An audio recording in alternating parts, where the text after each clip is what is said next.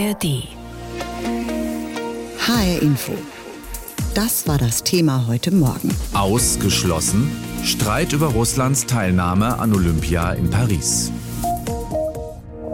Heute in einem Jahr wird mit ziemlicher Sicherheit Paris noch voller als sonst schon sein, denn auf den Tag genau gehen dann die Olympischen Spiele los. Ein Mega-Sportevent in einer Mega-City. Eine Herausforderung für alle, die damit zu tun haben, von der Verkehrsplanung bis zur Sicherheit. Immerhin ist die Welt zu Gast. Aber nicht jeder Gast ist gerne gesehen. Da geht es vor allem um Russland und Belarus. Beide Länder sind ja schon bei den letzten Spielen in Tokio und in Peking nur unter ganz bestimmten Voraussetzungen dabei gewesen. Wegen Staatsdopings durften sie nur als Einzelsportler antreten antreten, ohne Flagge, ohne Hymne. Und diesmal führt Russland eben einen Angriffskrieg in der Ukraine. Viele fordern den kompletten Ausschluss aller Russen und Belarussen. Das IOC hat da aber noch keine finale Entscheidung getroffen. Es ist auf jeden Fall das große olympische Streitthema. Hendrik Lückhoff. Ein Jahr vor den Sommerspielen steht der Weltsport vor der Spaltung. Seit das Internationale Olympische Komitee im März empfohlen hat, russische und belarussische Sportler als neutrale Athleten wieder zu internationalen Wettkämpfen zuzulassen. Dabei stützte sich IOC-Präsident Thomas Bach auf eine UN-Sonderberichterstatterin, die die Sperre der Athleten als Verstoß gegen Menschenrechte bewertet hatte. Wir müssen Wege finden, dieses Dilemma der Teilnahmemöglichkeit zu beseitigen. Und wir müssen zurück zu den sportlichen Werten und weg von politischer Beeinflussung. Entscheidende Voraussetzung zur Rückkehr für Russen und Belarussen. Mannschaften sind grundsätzlich nicht zugelassen und Einzelsportler dürfen nicht dem Militär angehören und den Krieg nicht aktiv unterstützen. Das zu prüfen, schwierig. Und die internationalen Sportfachverbände sind sich uneins. Nur rund die Hälfte folgt dem IOC-Kurs. Zum Beispiel der Kanu-Weltverband, weil dessen Präsident Thomas Konietzko festgestellt hat, dass eine große Mehrheit der Länder dafür ist, dass wir uns an die Olympische Charta halten und dass wir Zugang zu Sportveranstaltungen gewährleisten, unabhängig von der Religion, von der Herkunft, von der sexuellen Orientierung. In den olympischen Kernsportarten wie Schwimmen oder der Leichtathletik sind dagegen bis auf weiteres keine Russen und Belarussen zugelassen. Und genau das fordern auch viele Sportlerinnen und Sportler für alle anderen Sportarten. So wie Maximilian Klein von der Sportlervereinigung Athleten Deutschland. Auch unter Auflagen werden die Athleten, wird der Sport von Putins Kriegspropaganda instrumentalisiert. Das heißt, diese Wiederzulassung unter Auflagen ist überhaupt nicht geeignet. Deshalb geht im Moment nur der äh, äh, Kollektivausschluss. Und der Athletensprecher befürchtet vor allem eins. Am Ende sind die Athletinnen und Athleten immer die Leidtragenden. Und es kann ja wirklich nicht sein, dass am Ende ukrainische Athleten sich zurückziehen, äh, während russische Athleten äh, wieder antreten können. So zuletzt schon geschehen bei der Judo-WM. Auf der anderen Seite leiden natürlich auch russische Athleten unter dem Ausschluss, wie Maria Lassitzkene, dreimalige Weltmeisterin und Olympiasiegerin im Hochsprung. Weil sie Mitglied beim russischen Militärclub ZSKA Moskau ist, kann sie nicht den Status als neutrale Athletin hinbekommen. Im ARD-Interview bricht sie in Tränen aus. Ich denke einfach, dass meine internationale Karriere vorbei ist. Und was auch immer wir tun, wir sind auf internationalen Events einfach nicht willkommen. Ich habe keine Hoffnungen. Und schon mit der Empfehlung, neutrale Athleten wieder zuzulassen, hat sich das IOC ins Kreuzfeuer begeben. Auf der einen Seite Streit zwischen den Verbänden sowie Boykottdrohungen der Ukraine für die Paris-Spiele im nächsten Jahr. Andere Länder wollen sich dem eventuell anschließen. Auf der anderen Seite scharfe Kritik aus Russland wegen der Einschränkungen für die Wiederzulassung. Und noch mehr. Es gibt schon Anzeichen, dass Russland Gegenveranstaltungen zu Olympia plant. Die olympische Idee und das IOC von Präsident Thomas Bach enorm unter Druck. Das ist äh, ein Worst-Case-Szenario, das wir im Auge äh, behalten müssen, äh, weil wir im Moment sehr deutlich diese Spaltungstendenzen sehen. Wenn Sie das weiter denken, dann enden Sie eben bei diesen politischen äh, äh Blockspielen. Äh, Ein Hauch 80er Jahre liegt in der Luft, der Hochzeit des Boykottzeitalters. Vier Jahrzehnte später könnte es wieder dazu kommen. Wann das IOC entscheidet, ob Russen und Belarussen bei Olympia in Paris im nächsten Jahr dabei sein dürfen, steht noch nicht fest. In jedem Fall steht genau ein Jahr vor den Spielen der Weltsport vor der Spaltung. Heute in einem Jahr, es wird ein Freitag sein, heißt es in Paris, let the games begin. Die Olympischen Spiele gehen dann los und heute nun wird der Präsident des Internationalen Olympischen Komitees, Thomas Bach, die Sportlerinnen und Sportler der Welt dazu aufrufen, an diesen Spielen teilzunehmen. Wobei vielleicht ja nicht alle. Es geht um russische Athletinnen und Athleten. Schon bei den letzten Spielen in Tokio und in Peking durften die ja nur unter Auflagen starten. Warum? Das aufgedeckte Staatsdoping war da der Grund. Russische und belarussische Sportler durften nicht mit Nationennamen und Nationalflagge antreten, nur für sich als individuelle Athleten. Und das wiederum heißt, an Mannschaftssportarten können sie nicht teilnehmen. Diesmal wäre nicht das Doping der Grund dafür, sondern der Krieg in der Ukraine. Ob Russland und auch Belarus überhaupt an den Spielen teilnehmen können, das ist noch gar nicht klar. Das will das IOC später entscheiden. Frank Eichmann berichtet aus Berlin für das Studio Moskau und ich habe ihn gefragt, wie denn die russische Staatsführung auf all diese Diskussionen reagiert. Peskov, der Sprecher des russischen Präsidenten, hat gesagt, wir sind dagegen, dass der Sport politisiert wird. Wir versuchen, für die Rechte unserer Sportler einzutreten, sind mit allem im Gespräch und wir werden heute sehen und erleben, wie erfolgreich er da im Kontakt mit dem IOC gewesen ist. Dann gucken wir doch mal auf die Sportlerinnen und Sportler in Russland. Wie reagieren die denn? Wäre denen eine Teilnahme unter Einschränkungen recht? Mannschaftssportler sind ja generell raus. Also die dürfen nicht zu den Olympischen Spielen und für die gilt dann, wenn es mal ein Traum gewesen ist, zu diesen Olympischen Spielen, überhaupt zu Olympischen Spielen zu fahren, dann hat das schon das zweite Mal nicht funktioniert. Denn auch in Tokio äh, ist Russland ja nicht als Mannschaft angetreten. Damals waren das allerdings äh, die Dopingvorwürfe, der große Dopingskandal. Also die sind natürlich enttäuscht. Und ansonsten gibt es jetzt tatsächlich die Debatte darum, trete ich an unter neutraler Flagge, lässt sich das vielleicht auch ein bisschen umgehen mit subtilen Zeichen und ähnlichem, oder aber gehe ich überhaupt nicht zu den Olympischen Spielen. Und dem voraus und über dem steht natürlich die Frage, wie wird sich Russland positionieren, das Olympische Komitee, die Staatsführung und auch Präsident Putin selbst. Ich würde die Vermutung wagen, dass trotz dieser Einschränkung Russland äh, sagen wird, wir nehmen teil, zähneknirschend und mit diesem leider eingeschränkten Aufgebot. Wir werden hinterher wieder die Bilder sehen, so erwarte ich im Kreml mit den siegreichen Sportlern, die viele Medaillen für Russland erkämpft haben. Und dann im Kreml wird sicherlich auch die Hymne geben, die man in Paris nicht gehört hat. Ist aber eine Vermutung von mir, kann natürlich noch anders kommen. Viele westliche Sportlerinnen und Sportler und auch Sportverbände, die sagen also, wir wollen den kompletten Ausschluss von Russland und Belarus wegen des Krieges in der Ukraine. Wie wird das eigentlich in Russland debattiert, wenn überhaupt? Es wird ähm, unter dieser Überschrift nicht politisieren. Lass das bitte mal raus. Wir reden hier von Sport, das ist völkerverbindend ähm, diskutiert. Und dann findet man auch etwas, das man so ähnlich auch äh, auf Seiten des IOC findet, nämlich es gibt die unfreundlichen westlichen Staaten, die die Sanktionen verhängt haben. Äh, aber es gibt sehr viele andere Staaten und auch Sportbewegungen auf der Welt, die die Teilnahme von Russland keineswegs so kritisch sehen. Und da versucht man doch mehr das Augenmerk drauf zu richten. Äh, generell gilt natürlich für die Sportler, ähm, es gibt einige, die sind in Militärorganisationen oder Polizeisportverbänden. Das ist ja in Deutschland ähnlich. Da gibt es ja auch einige, die da organisiert sind. Für die wird es wohl ohnehin keine Teilnahme geben. So sieht es jedenfalls derzeit derzeit die Empfehlung des IOC vor, wird vermutlich heute auch so bestätigt werden. Die sind ohnehin raus.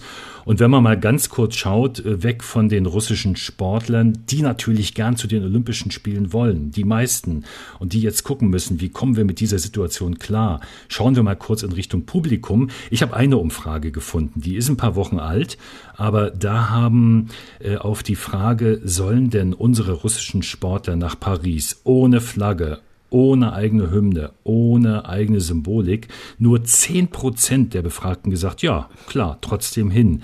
21 Prozent haben gesagt, lass uns doch Alternativen machen in Minsk oder in Moskau.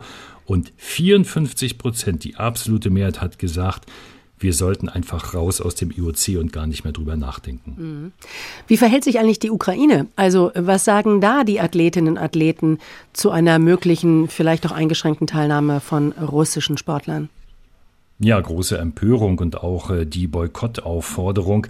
Äh, das spiegelt sich auch in der jüngsten Erklärung des IOC wieder. Da heißt es, Die Ukraine hat gesagt, wir haben die völlig falsche Entscheidung getroffen, selbst wenn die russischen Sportlerinnen und Sportler nur äh, antreten dürfen mit den großen Einschränkungen, über die wir ja gerade geredet haben.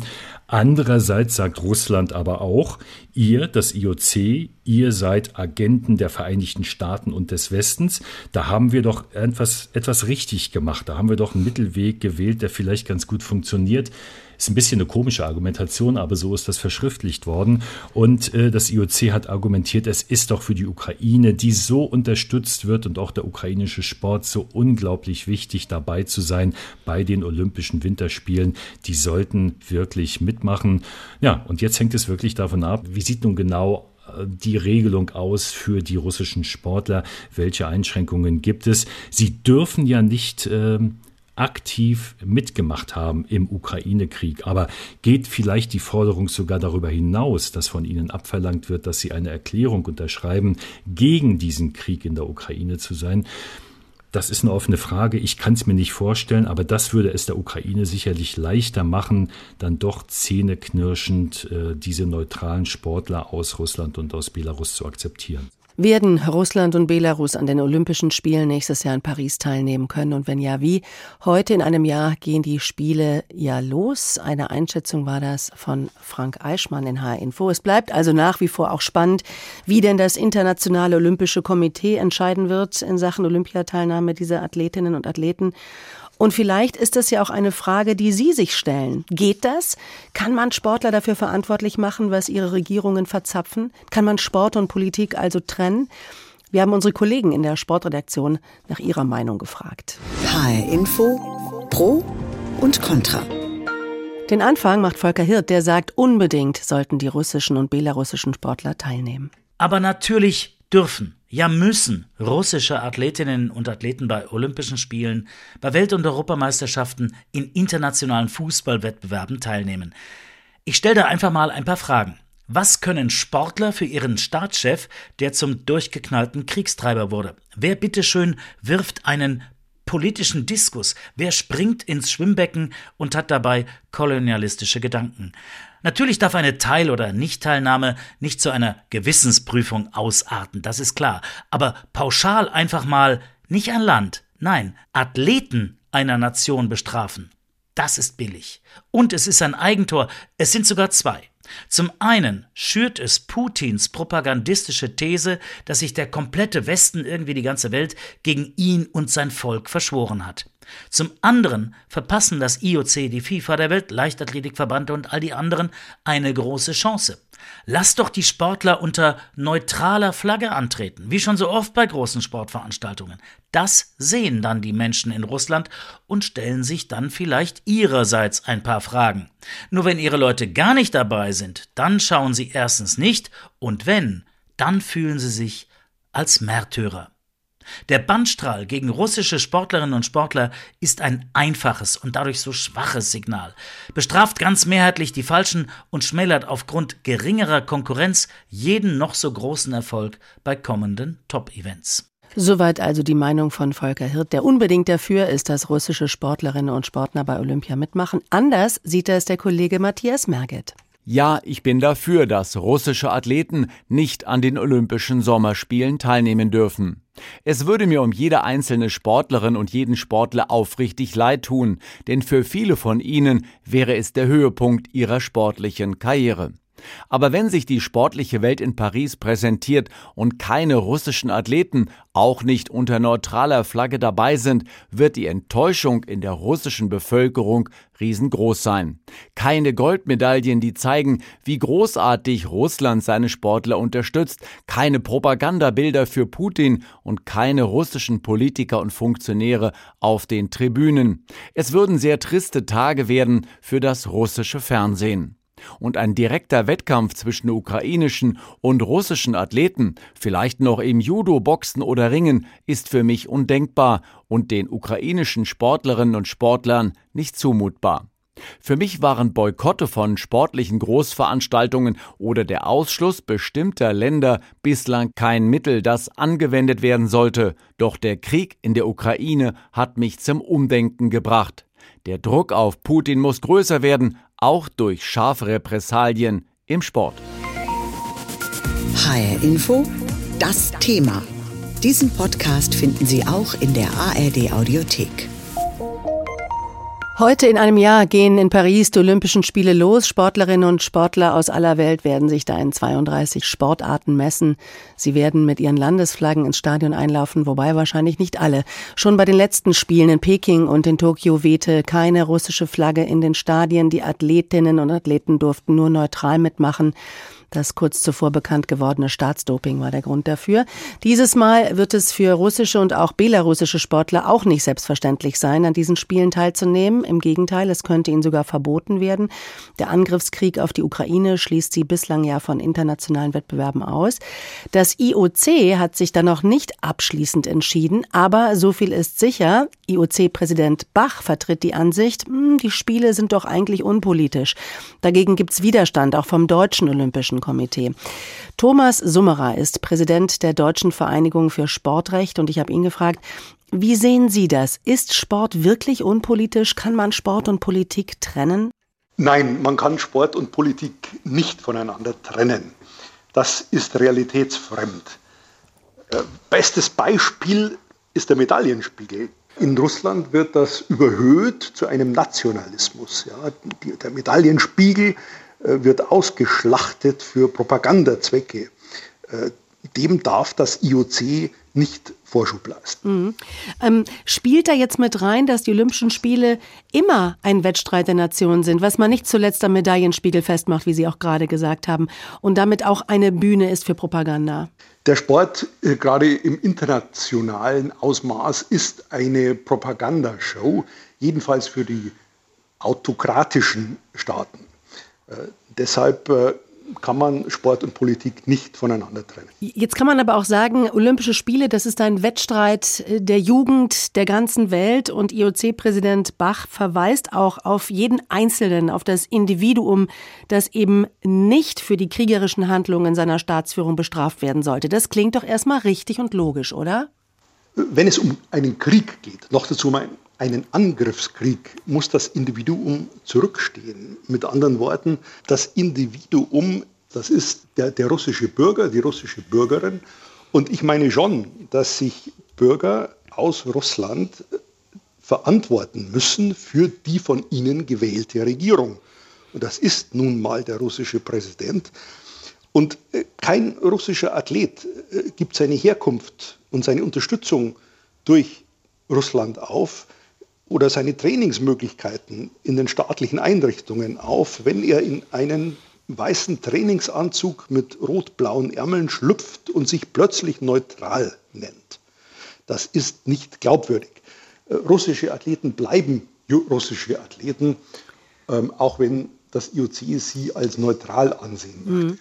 Und ich bin mir ziemlich sicher, die Sportlerinnen und Sportler aus der Ukraine würden Ihnen da beipflichten. Die Ukraine hat ja bereits angekündigt, wenn Russen an diesen Spielen teilnehmen, dann werden wir unsere Athleten zu Hause lassen. Da täte sich ja das nächste Dilemma auf. In der Tat, das liefe auf eine Spaltung hinaus. Das äh, IOC läuft Gefahr mit dieser Beschwichtigungspolitik. Ja, früher hat man auch gesagt Appeasement Policy mit dieser Beschwichtigungspolitik den Rest der Welt, der Sportwelt zu spalten. Denn den ukrainischen äh, Sportlerinnen und Sportlern ist es meines Erachtens nicht zumutbar, äh, nachdem schon 250 von ihnen im Krieg gefallen sind, gegen russische Athleten im Stadion anzutreten. Sie haben gerade die gefallenen Soldaten erwähnt auf ukrainischer Seite. Nun will das IOC da vielleicht so eine, so eine kleine Krücke wählen, will Russen und Belarussen zulassen, wenn sie nicht dem Militär oder auch den Sicherheitskräften angehören. Und sie müssen eben ähm, als individuelle und neutrale Person auftreten. Also keine nationalen Symbole, Flagge, Wappen, Hymne, alles darf nicht sichtbar sein. Wie realistisch ist das? Ich frage Sie, wie viele Athletinnen und Athleten bleiben dann noch übrig. Schätzungen zufolge gehören bis zu 80 Prozent der potenziellen russischen Teilnehmer der Armee an. Die Russen werden schlau genug sein und ihre Sportler eben dann aus den staatlichen Einrichtungen herausnehmen, um sie irgendwo anders bei privaten Institutionen oder Sportclubs anzumelden. Und schon ist der Sportler oder die Sportlerin keiner mehr, der dem Militär dient. Also da wird es Auswege und Ausflüchte geben. Ähm, es ist unrealistisch, das ja. zu können. Herr Summerer, was glauben Sie, warum verhält sich das IOC eigentlich so und vertritt hier nicht so einen ganz klaren Standpunkt nach dem Motto, es ist ein Angriffskrieg, ein russischer und deswegen könnt ihr an unseren Weltspielen nicht teilnehmen? Da kann man nur spekulieren. Es gibt immer noch Russen, die als Funktionäre hohe Positionen in internationalen Sportverbänden bekleiden. Außerdem gibt es auch nach wie vor russische Sponsoren, die auch viel Geld in den internationalen Sport pumpen und äh, offenbar will man diese nicht vergraulen. Also am Ende ist es immer wieder das Geld. Vermutlich schon, ja. Diesen Podcast finden Sie auch in der ARD Audiothek.